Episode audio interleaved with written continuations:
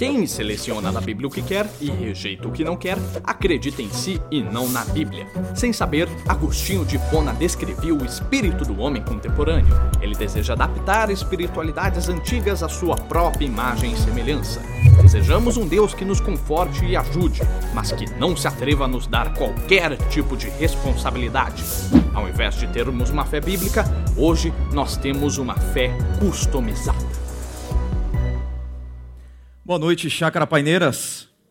Boa noite você que nos acompanha também pela internet. Para quem não me conhece, meu nome é Juliano, um dos pastores da Chácara, atuando no campo Barão e também cidade universitária. É uma alegria nós continuarmos uma série tão empolgante quanto essa. Fé customizada. Se você não viu a última mensagem dessa série, A Fé do Meu Jeito, veja porque está espetacular a fé do meu jeito. Hoje nós vamos conversar sobre a transformação do meu jeito. Uma frase que sintetiza bem o que nós estamos falando nessa série é uma frase atribuída a Blaise Pascal. Ele diz assim que Deus fez o homem à sua imagem e semelhança e o homem retribuiu a gentileza. Na era da customização, até Deus está sendo customizado, a fé está sendo customizada. E a transformação, como consequência, também está sendo customizada. Nós vamos tratar sobre esse tema a partir de uma história que ilustra bem o que, significa uma transformação à la carte, uma transformação do meu jeito da minha maneira. E nessa história nós temos uma premissa básica. A premissa é que toda transformação passa pela consciência de quem Jesus é e de quem eu sou. Toda transformação passa pela consciência de quem Jesus é e de quem eu sou.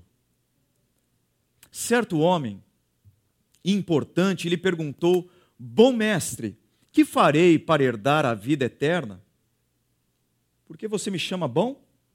Respondeu Jesus: Não há ninguém que seja bom a não ser somente Deus. Esse homem importante, que em outro evangelho é visto como um jovem muito rico, vai até Jesus, se aproxima de Jesus, inicia um diálogo com Jesus, tem interesse por Jesus e tem respeito por Jesus, mas para esse jovem rico, Jesus não passa de um bom mestre.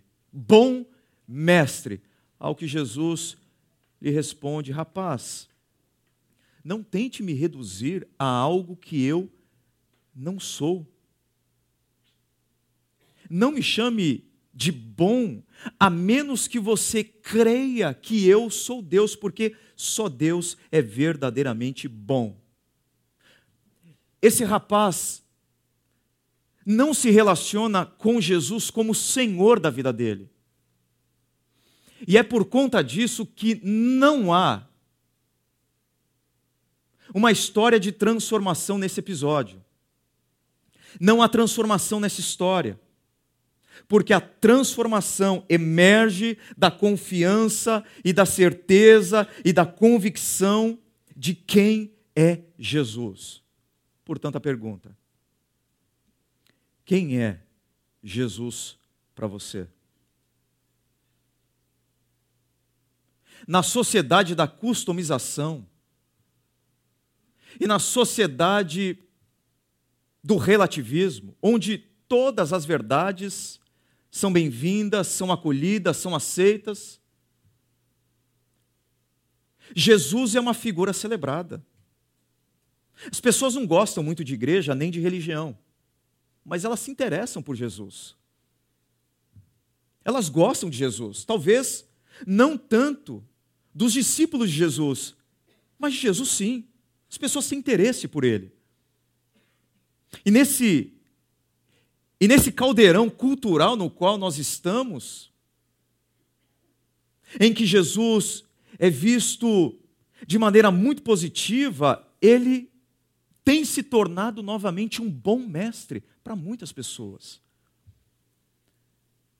Um grande líder, um ser iluminado, um pacificador, um ativista pelos direitos humanos, o maior ser humano da história, um exemplo a ser seguido, o maior psicólogo que já existiu.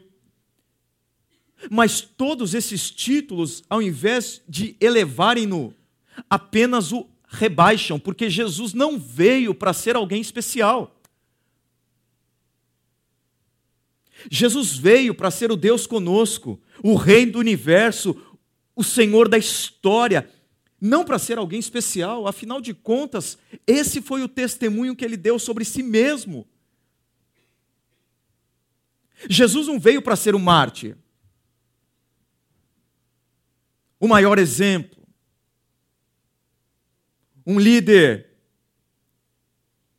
ovacionado e querido, não. Ele veio para ser o Deus conosco. Em outras palavras, ou Jesus é tudo ou nada para nós. Não tem meio termo. Se Jesus disse que é Deus, qualquer outra referência a Ele, ainda que seja bom mestre, que diminua o significado que Ele deu para si mesmo, qualquer título o rebaixa. Quem disse muito bem isso foi um autor chamado C.S. Lewis, no livro Cristianismo Puro e Simples. Olha a observação dele. Um homem que fosse um simples homem e dissesse o tipo de coisas que Jesus disse, não seria um grande mestre de ensinos éticos, seria um lunático. Você precisa tomar uma decisão: ou esse homem era o filho de Deus, ou então era um louco, ou algo pior um charlatão, um mentiroso, um hipócrita. Porque ele falou com todas as letras que é Deus. Isso faz toda a diferença na minha vida e na sua vida. Isso tem tudo a ver com a nossa transformação. Se Jesus é qualquer coisa para você, você então não abre mão de nada por amor a Ele. Se Jesus é qualquer coisa, para que que eu vou abrir mão, abandonar, rejeitar de determinadas coisas por Ele? Agora, se Jesus é tudo para você, então qualquer coisa pode se tornar nada por amor a Ele. Eu vou repetir. Se Jesus é qualquer coisa, então você não abre mão de nada por amor a Ele. Mas se Jesus é tudo, qualquer coisa que você tem nas suas mãos e na sua vida pode se tornar nada por amor a Ele. Um homem disse isso com todas as letras. Um homem que seguiu a Jesus até a sua própria morte, ele morreu por esse Jesus, não por um cara especial, por um grande líder, por um homem inspirador, porque as pessoas não morrem por alguém assim, mas pelo Senhor da vida dele. O apóstolo Paulo disse mais do que isso. Considero tudo como perda, comparado com a suprema grandeza do conhecimento de Cristo Jesus, o que? Meu Senhor, e a palavra aqui no original é Kyrios, a palavra grega que faz uma alusão a uma palavra do Antigo Testamento, Yahvé. Quando os escritores bíblicos do Novo Testamento usam a palavra Kyrios, eles estão dizendo que Jesus é o mesmo Senhor do Antigo Testamento, o Deus Todo-Poderoso. Meu Kyrios, meu Senhor, meu Rei. Por quem perdi todas as coisas? Aí é possível. E as considero como não é a minha tradução, viu? Eu não fiz, eu não fiz uma atualização desse versículo. É a nova versão internacional. Eu as considero como esterco. E a palavra ali pode ser lixo.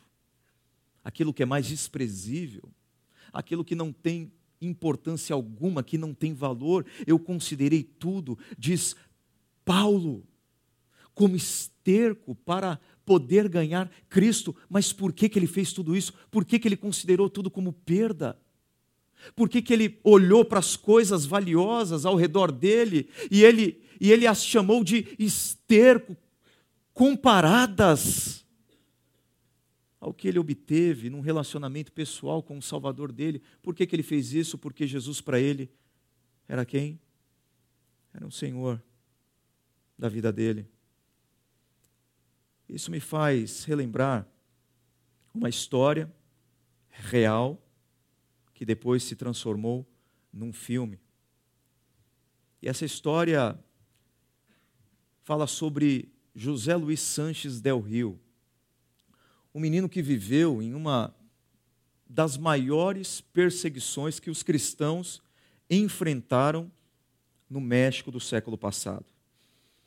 Roselito, como era carinhosamente conhecido, caminhou com um grupo de combatentes que pegou em armas para se defender do governo de Plutarco, governante naquela época no México. Esse momento histórico ficou conhecido como Guerra dos Cristeiros. Com 14 anos, esse menino, Roselito, foi capturado e foi obrigado a dizer publicamente: morra o Cristo Rei e viva o governo federal, coisa que ele não fez. Então ele foi torturado. A história diz que a sola dos pés de Roselito foi arrancada a sangue frio. E ele foi obrigado a andar até o local que ele teria a sua última oportunidade de viver, caso dissesse publicamente o Cristo Rei está morto. Morra o Cristo Rei.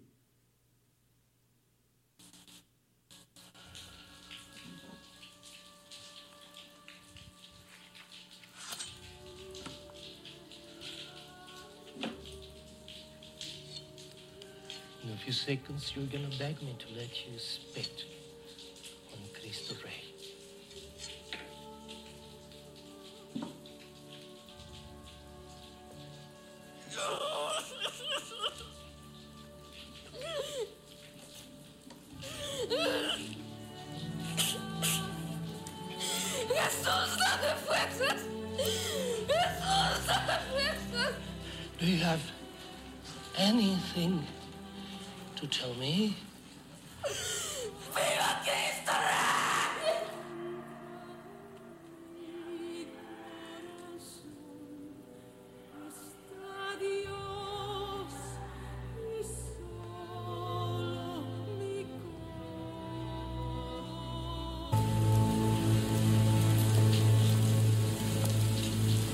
Say the word. You can go home.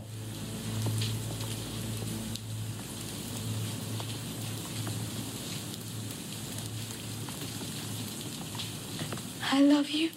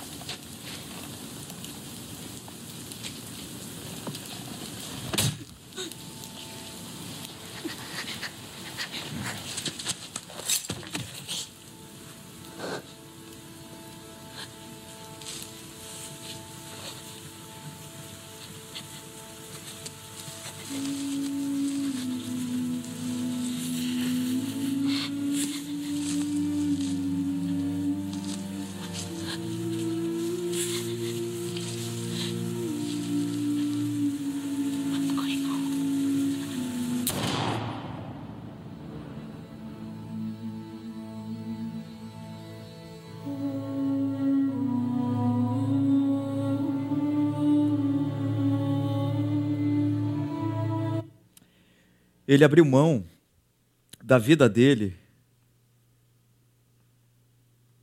pelo Cristo Rei. Porque de fato Cristo foi o rei da vida dele. Foi assim que ele viveu.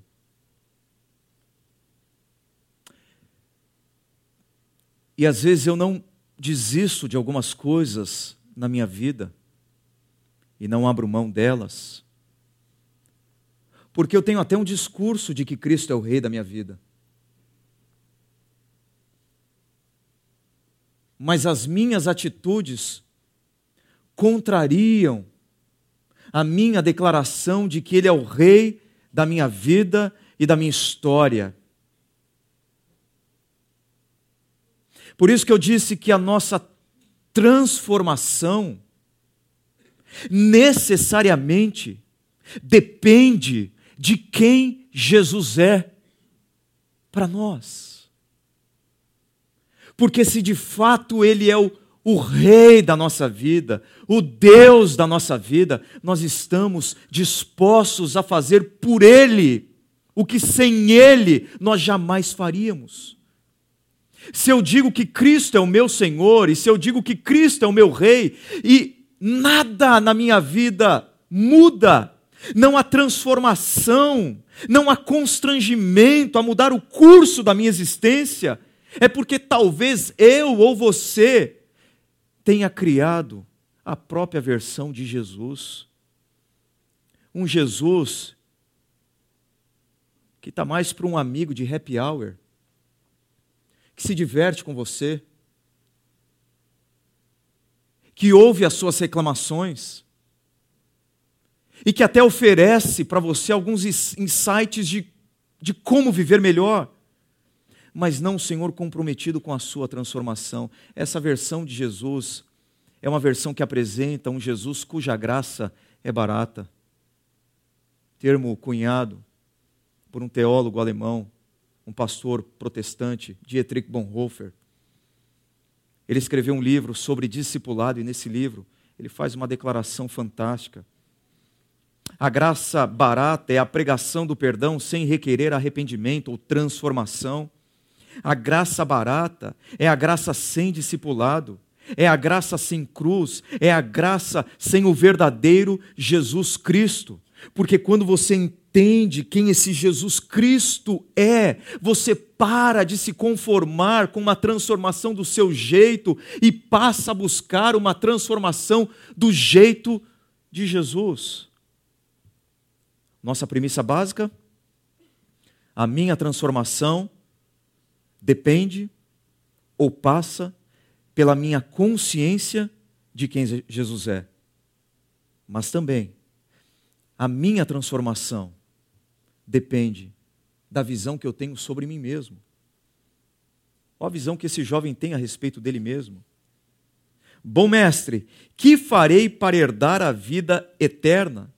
Em outras palavras, o que eu posso fazer para obter o favor de Deus? O que eu posso conquistar? O que eu posso, como que eu posso agir para me aproximar de Deus, nós falamos da graça barata anteriormente, mas aqui nós vemos a graça cara, a graça que você precisa trabalhar para obter, uma graça que está mais para salário do que para herança. Olha a consciência dele, ele fala sobre herdar a vida eterna, mas sobre o que fazer para herdar. Se é herança, você não faz nada. Herança é graça, é alguém que dá para você, entrega para você, você não tem absolutamente nada o que fazer, mas para ele, ele precisa fazer alguma coisa para herdar a vida eterna. Mas se é graça de verdade, ela não pode ser barata nem cara. Se é graça de verdade, ela não pode ser comprada. Se é graça de verdade, ela não tem preço. Esse esse homem importante vem diante de Jesus com as suas mãos cheias de conquistas e realizações orgulhoso de ser bom por tanto tempo. Jesus disse: Você conhece os mandamentos: não adulterarás, não matarás, não furtarás, não darás falso testemunho. Honra teu pai e a tua mãe. A tudo isso tenho obedecido desde a minha infância, disse ele. Ou seja, na avaliação desse homem, ele é uma boa pessoa. Ele cumpre os mandamentos referentes a amar ao próximo. Todos esses mandamentos têm a ver com o nosso relacionamento com o nosso próximo. Ele diz: Eu estou ok. Eu estou bem, desde a minha adolescência eu faço tudo isso, eu obedeço a tudo isso, eu cumpro tudo isso. Ele confia que a bondade dele vai levá-lo até, até Deus. Agora eu te pergunto: você acha que alguém assim tem consciência que precisa de transformação?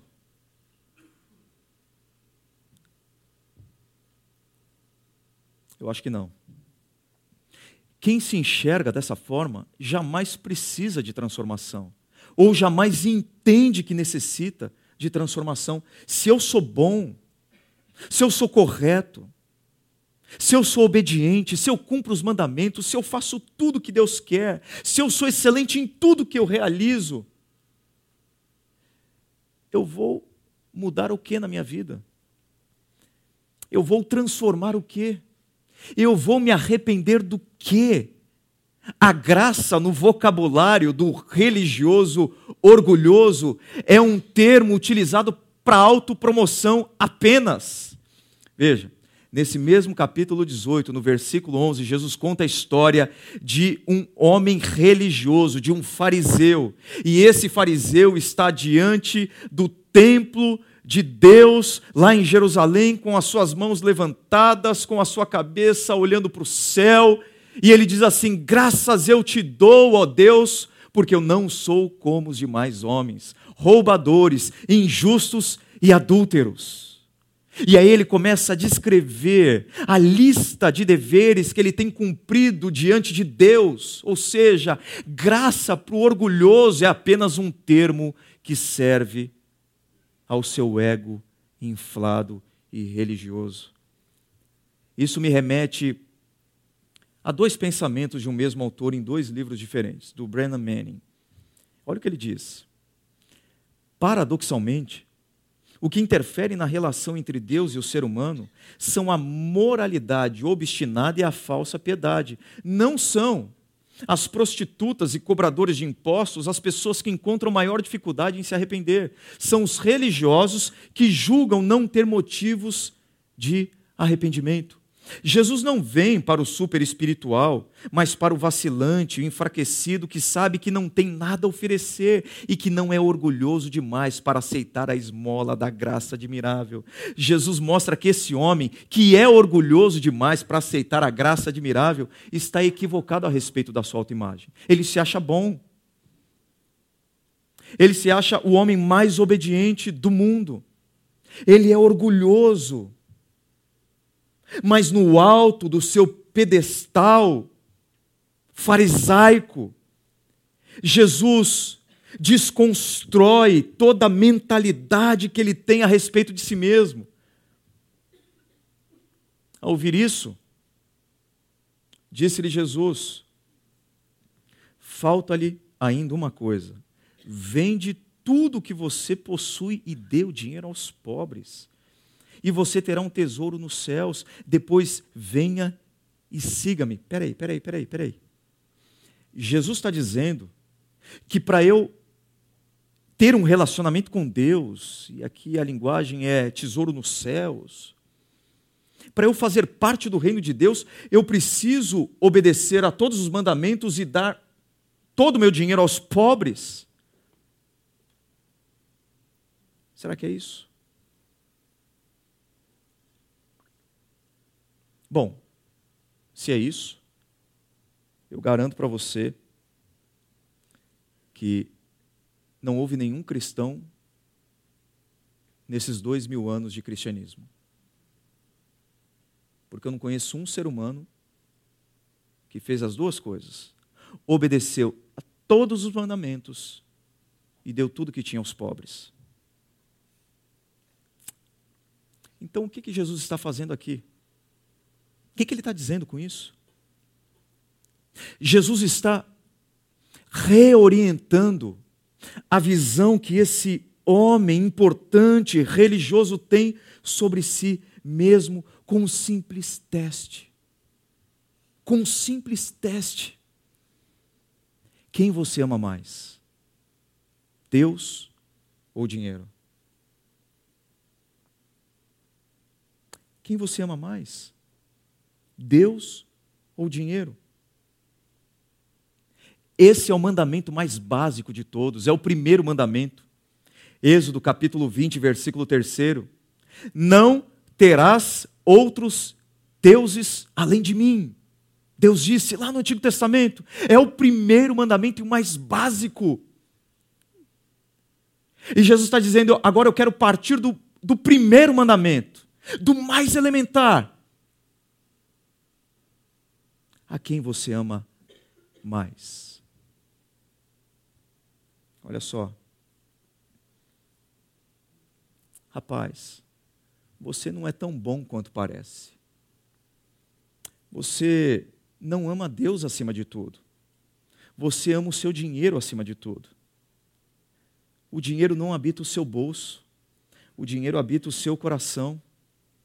Existe um ídolo entre você e Deus que tem impedido a sua transformação e você precisa se livrar desse ídolo.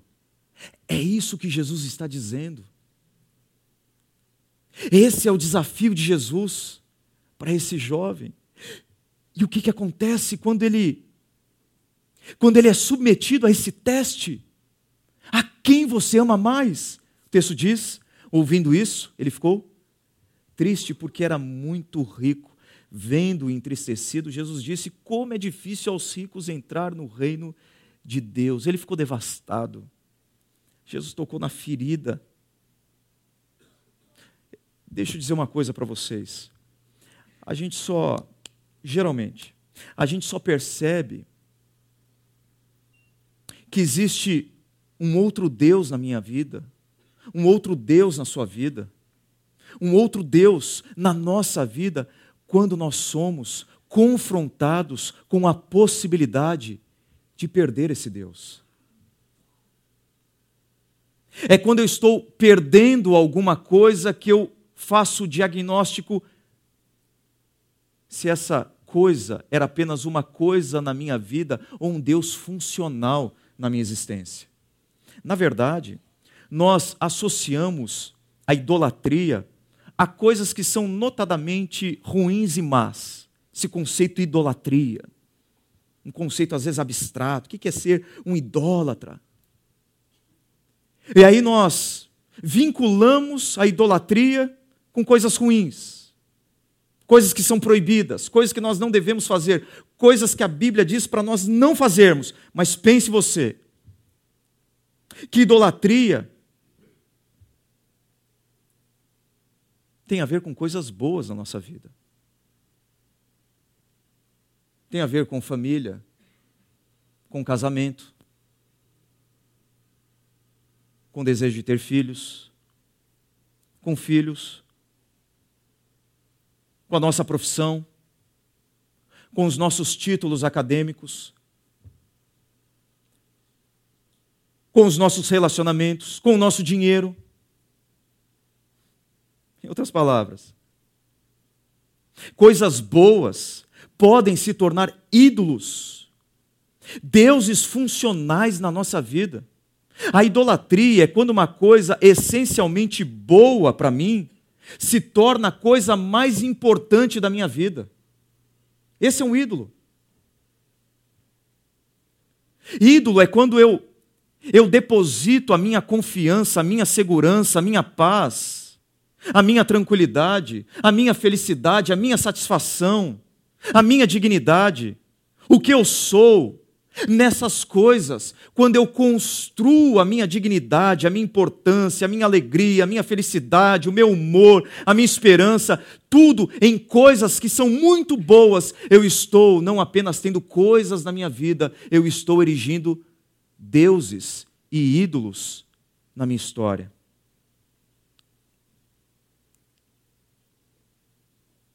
Coisas que têm a função de Deus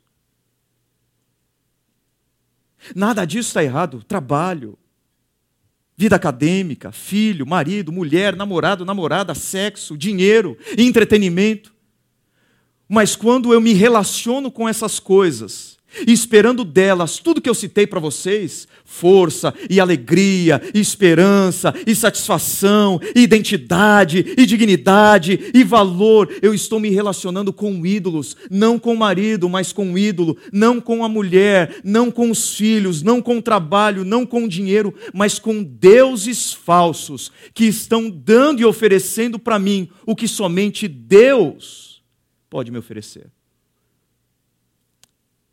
E aí eu pergunto: e quanto a você? O que falta você abandonar na sua vida? Que ídolo falta você destruir para que você siga Jesus fielmente? E se você pensar em alguma coisa na sua vida que tem servido de obstáculo entre você e Deus, que tem interrompido o fluxo da graça de Deus na sua vida e você diz: Isso eu não posso abandonar, isso eu não posso deixar.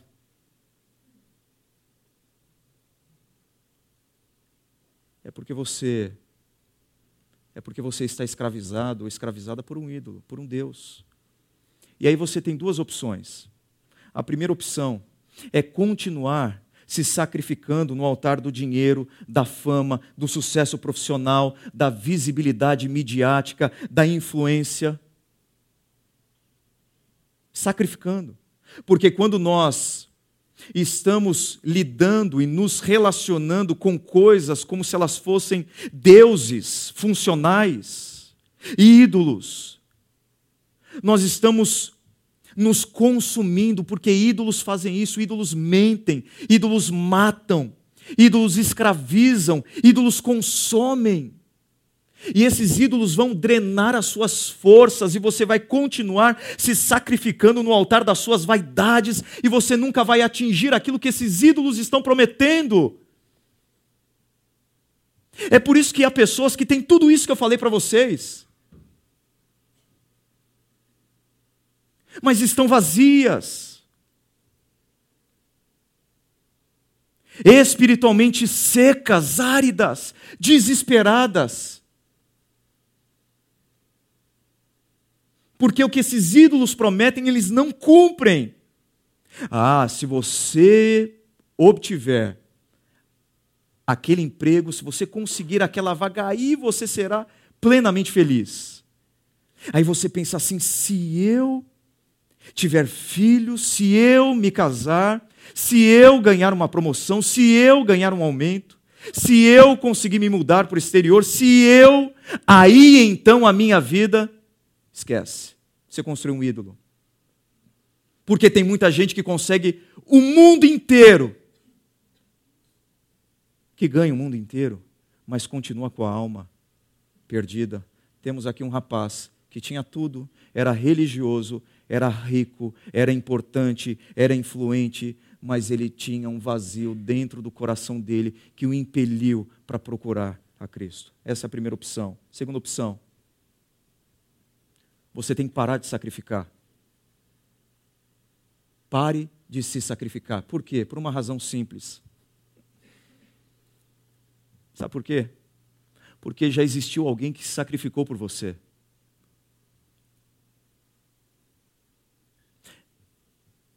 Quando Jesus Cristo veio, não para ser o cara legal e alguém especial, mas para ser o Deus conosco.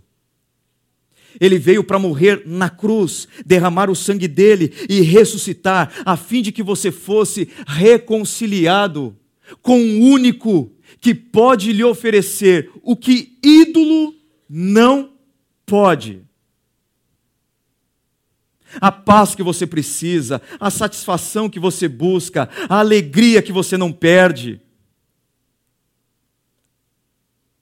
A identidade, a dignidade, o valor. Eu digo para você que só existe uma pessoa que pode dar para você tudo isso. E o nome dela é Jesus. Você não precisa de dinheiro, de fama, de poder, de amigos, embora essas coisas sejam muito boas para construir a sua felicidade, o seu valor, a sua dignidade. Não, não, não. O que realmente dá sentido à sua existência é compreender que em Jesus Cristo você é um pecador. Sim, você tem muitos erros. Sim, você luta contra os seus ídolos assim como eu luto contra os meus ídolos, mas apesar disso, você é alguém amado por Deus. Você é alguém que foi reconciliado por Deus. Essa é a sua identidade, esse é o seu valor. Aí que reside a sua dignidade. É aí que você encontra a sua esperança, a sua alegria, a sua felicidade. É você entender que em Jesus você foi reconciliado com Deus e agora, embora você seja todo errado e toda errada, embora você seja pecador, você é um pecador amado por Deus e salvo pela graça de Jesus. E hoje você tem a ousadia ousadia e a liberdade de chamar esse Deus de Pai.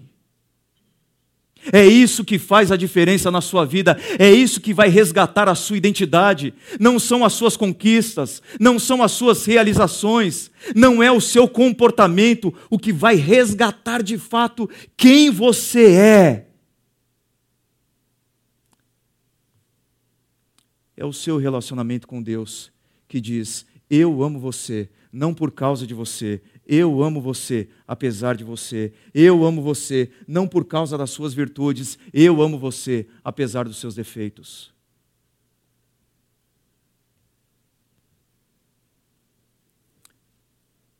Diante da tristeza do jovem rico,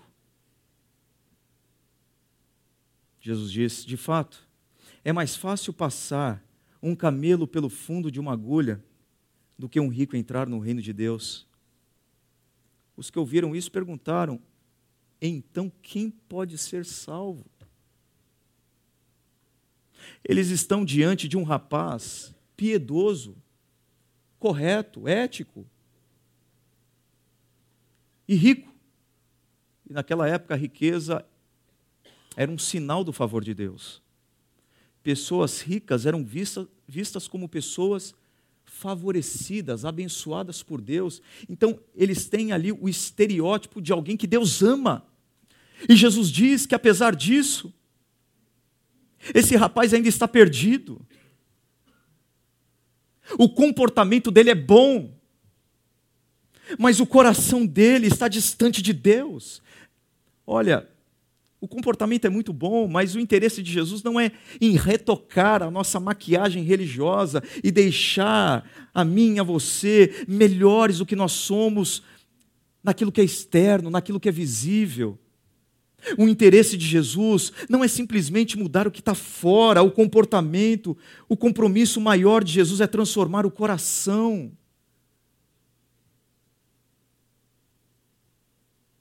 É o coração que interessa para ele e a transformação do coração, não, não a transformação das atitudes, primeiramente, mas a transformação do coração é o grande foco, é o grande objetivo de Jesus. Jesus está querendo fazer uma reengenharia no coração desse jovem e, e remodelar o coração dele e refazer o coração dele, tirando do coração dele o ídolo dinheiro e substituindo o ídolo dinheiro pela pessoa e obra de Jesus.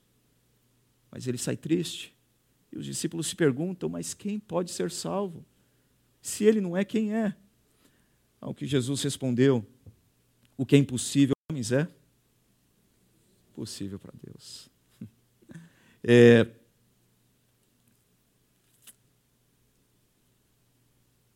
como eu me reconcilio com Deus sendo quem eu sou?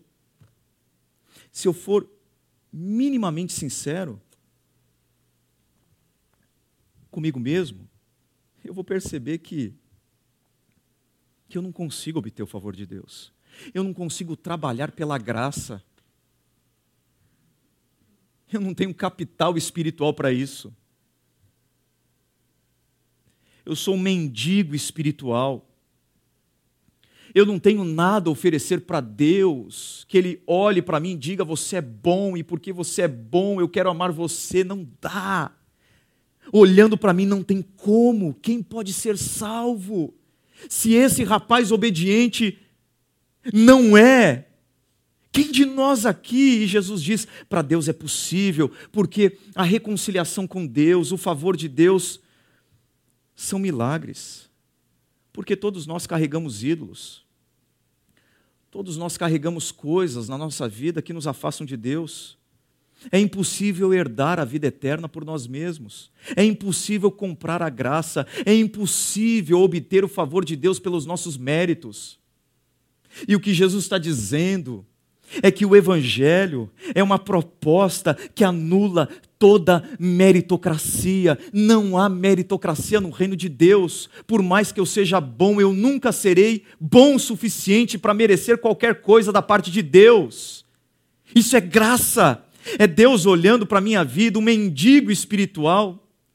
É eu apresentando para Jesus as minhas mãos sujas, sem condições de oferecer nada de valor para Ele, e apesar disso, Ele olha para mim e diz: Eu amo você, não por aquilo que você pode fazer por mim, eu amo você por aquilo que o meu filho fez por você. E aí a minha vida muda radicalmente pelo poder desse Evangelho.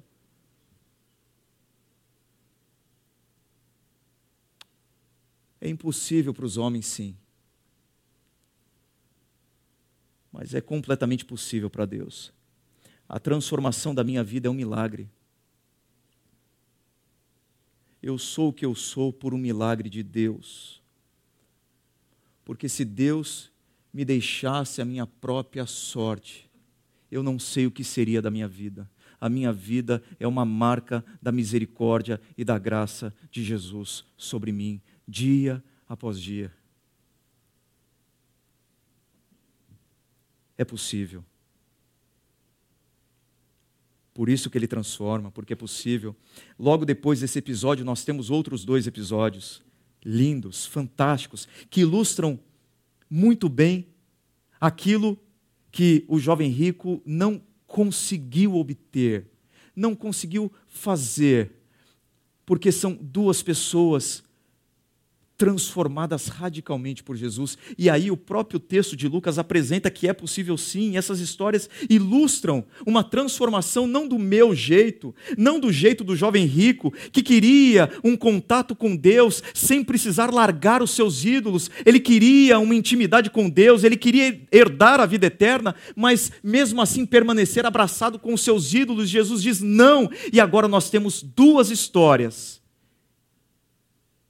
que revelam o poder transformador de Jesus. Uma delas acontece com um homem chamado Bartimeu, um cego, um mendigo que estava à beira do caminho. Jesus sai desse episódio e logo ali passando uma cidade chamada Jericó, ele encontra esse homem e esse homem clama.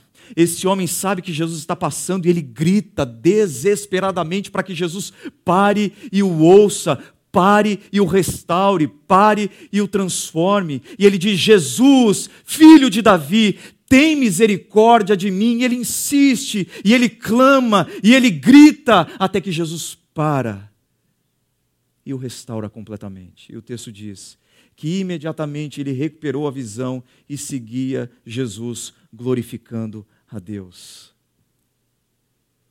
Ele foi transformado totalmente. Ele passou a seguir Jesus. Ele não foi curado e voltou para casa, ele não foi curado e foi procurar um trabalho, ele não foi curado e foi se divertir, ele foi curado e a partir desse momento ele, ele segue Jesus. Viram as características? Primeira, ele tem consciência de quem Jesus é. Quem Jesus é? Filho de Davi, era um título real. O rei prometido no Antigo Testamento viria sob a égide, sob o título Filho de Davi, é o rei. E ele tem consciência de si mesmo.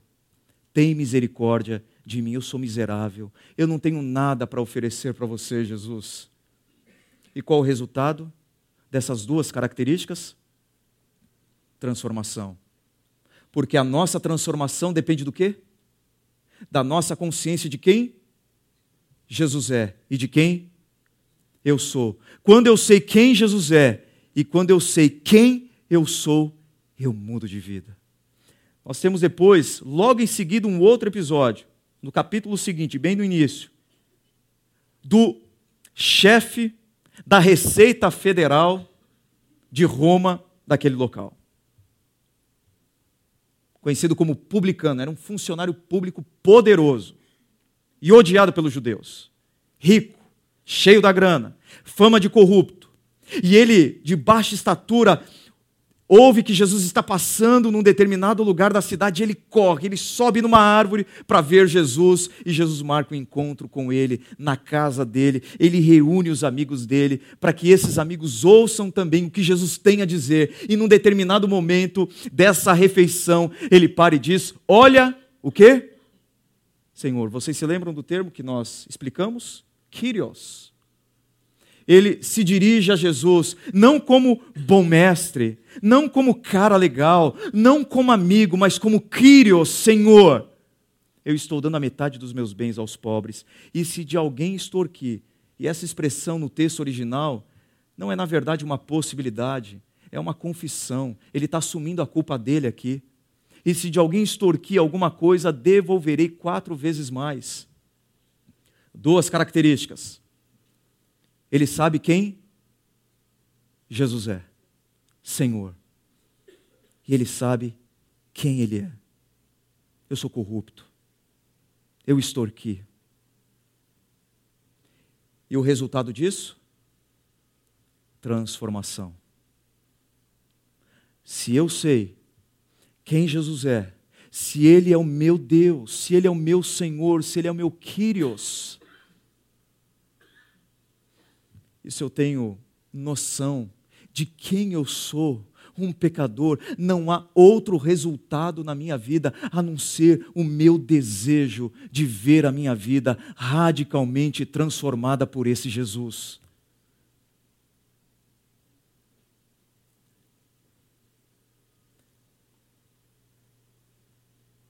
Eu quero que você pense nisso. Eu quero que você, nessa noite, avalie a sua transformação, não do ponto de vista teológico.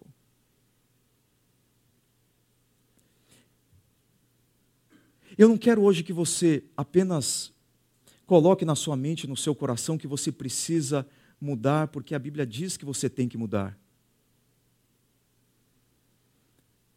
Eu quero que a sua transformação frutifique nessa visão que você tem a respeito de Jesus e a respeito de você. E você chegue à conclusão que não há outra resposta a dar a esse Cristo, Rei, senão a dedicação completa e a transformação total de quem você é. Nós não vamos conseguir atingir esse objetivo nunca. Nós nunca seremos plena, perfeita e completamente transformados, mas você precisa ter dentro de você esse desejo. Você precisa desejar isso. Você precisa almejar. Deus, eu quero eu quero experimentar de uma transformação radical na minha vida. Porque eu consegui vislumbrar quem o Senhor é para mim e quem eu sou. Eu tenho três perguntas para você. Três. Primeira, quem é Jesus para você? Mas na prática, eu vou a repetir. Não analise a sua visão de quem Jesus é teologicamente hoje, pelo menos hoje. Eu explico para você.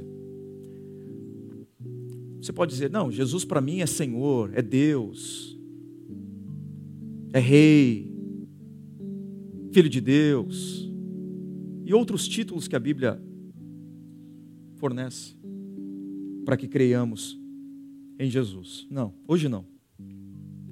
Hoje a sua avaliação a respeito de Jesus vai passar por uma radiografia da sua vida, por um autoexame. A melhor maneira de descobrir quem Jesus é para mim é olhando para as minhas atitudes para quem eu sou, para os meus ídolos. E isso vai dizer mais alto do que toda a nossa teologia. Porque nós temos uma boa teologia sobre Jesus. Mas a nossa convicção a respeito de quem Ele é, necessariamente passa pela minha vida. Será que a minha vida tem refletido quem Ele é? Será que a minha vida tem refletido que Ele é o meu Rei? Será que a minha vida tem manifestado que Ele é o meu Senhor? Ou Jesus como Senhor ainda é uma afirmação teológica que sai dos meus lábios, da minha boca, quando eu canto? Quem é Jesus para você? Olha para você. A sua vida reflete isso hoje?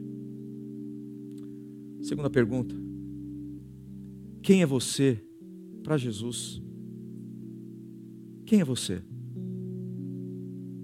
Nós não precisamos de uma autoestima alta, nem de uma baixa autoestima, de um ego inflado ou desinflado. Nós precisamos de um ego redimido. Nós precisamos de uma autoestima equilibrada no Evangelho. Porque apenas o Evangelho me liberta desses dois extremos. O Evangelho me liberta do meu orgulho farisaico e o Evangelho me liberta da minha autocomiseração. O Evangelho é o ponto de equilíbrio da minha própria identidade, porque através do Evangelho eu sei que eu sou um pecador, eu sei que eu não mereço nada de Deus, eu sei que eu não posso comprar a graça e obter o favor dele com os meus méritos, mas eu sou um pecador salvo pela graça de Jesus. Sem orgulho religioso, sem autocomiseração, eu sou o que sou pela graça de Deus. É nisso que reside a minha identidade. E assim eu me mantenho distante da soberba. Eu me mantenho longe da autocomiseração. É em Jesus Cristo que eu olho, que eu sou muito falho, mas apesar de muito falho, aquele cuja opinião realmente importa para mim, disse: Eu amo você. Quem é você para Jesus?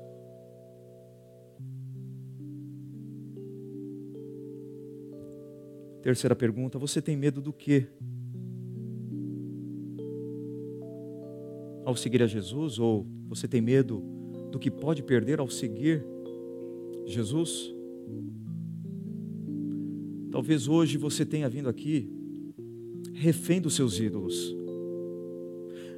Você tem lidado com algumas coisas que são boas na sua vida, mas como se essas coisas fossem oferecer para você o que somente uma caminhada, uma jornada com Jesus pode te oferecer. E você está cansado, está cansada, como esse jovem aqui procurando alguma coisa. Pode ser que Deus trouxe você aqui nesse momento para desafiar você a abandonar esses deuses funcionais que estão consumindo você, que estão destruindo você aos poucos, que estão escravizando você. E hoje Jesus pode libertar você de tudo isso. Se você disser, Senhor, eu estou disposto a perder, eu estou disposto a renunciar, a abandonar algumas coisas na minha vida. Essa foi a questão dos discípulos que disseram para Jesus: Jesus, nós deixamos tudo para segui-lo, nós abandonamos tudo para segui-lo, tudo ficou para trás, e nós? Sabe o que Jesus falou?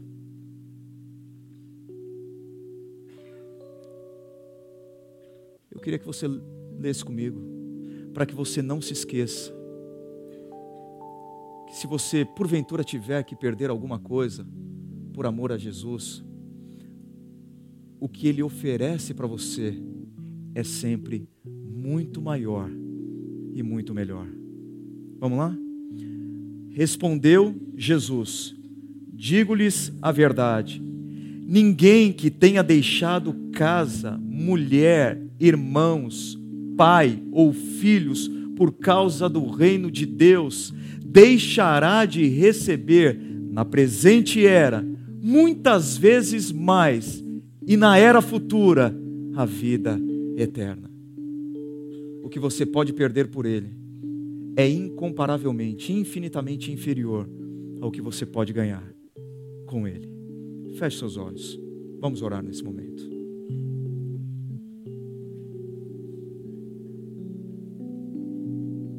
Fale com Deus agora. Aproveite para conversar só com Ele. Não sei se você já falou hoje com Ele, mas é a oportunidade de você ouvir o convite de Jesus. Para que você se coloque diante dele para ser transformado do jeito que ele quer. Peça para ele abrir os seus olhos para que você o veja como ele é. Peça para ele abrir os seus olhos para que você se enxergue como você é. Para que você tenha olhos, visão para identificar os ídolos do seu coração e destruí-los. Sabendo que aquilo que Jesus oferece, ídolo nesse mundo, pai, mãe, filhos, dinheiro, carreira, fama, poder, jamais poderão oferecer para você.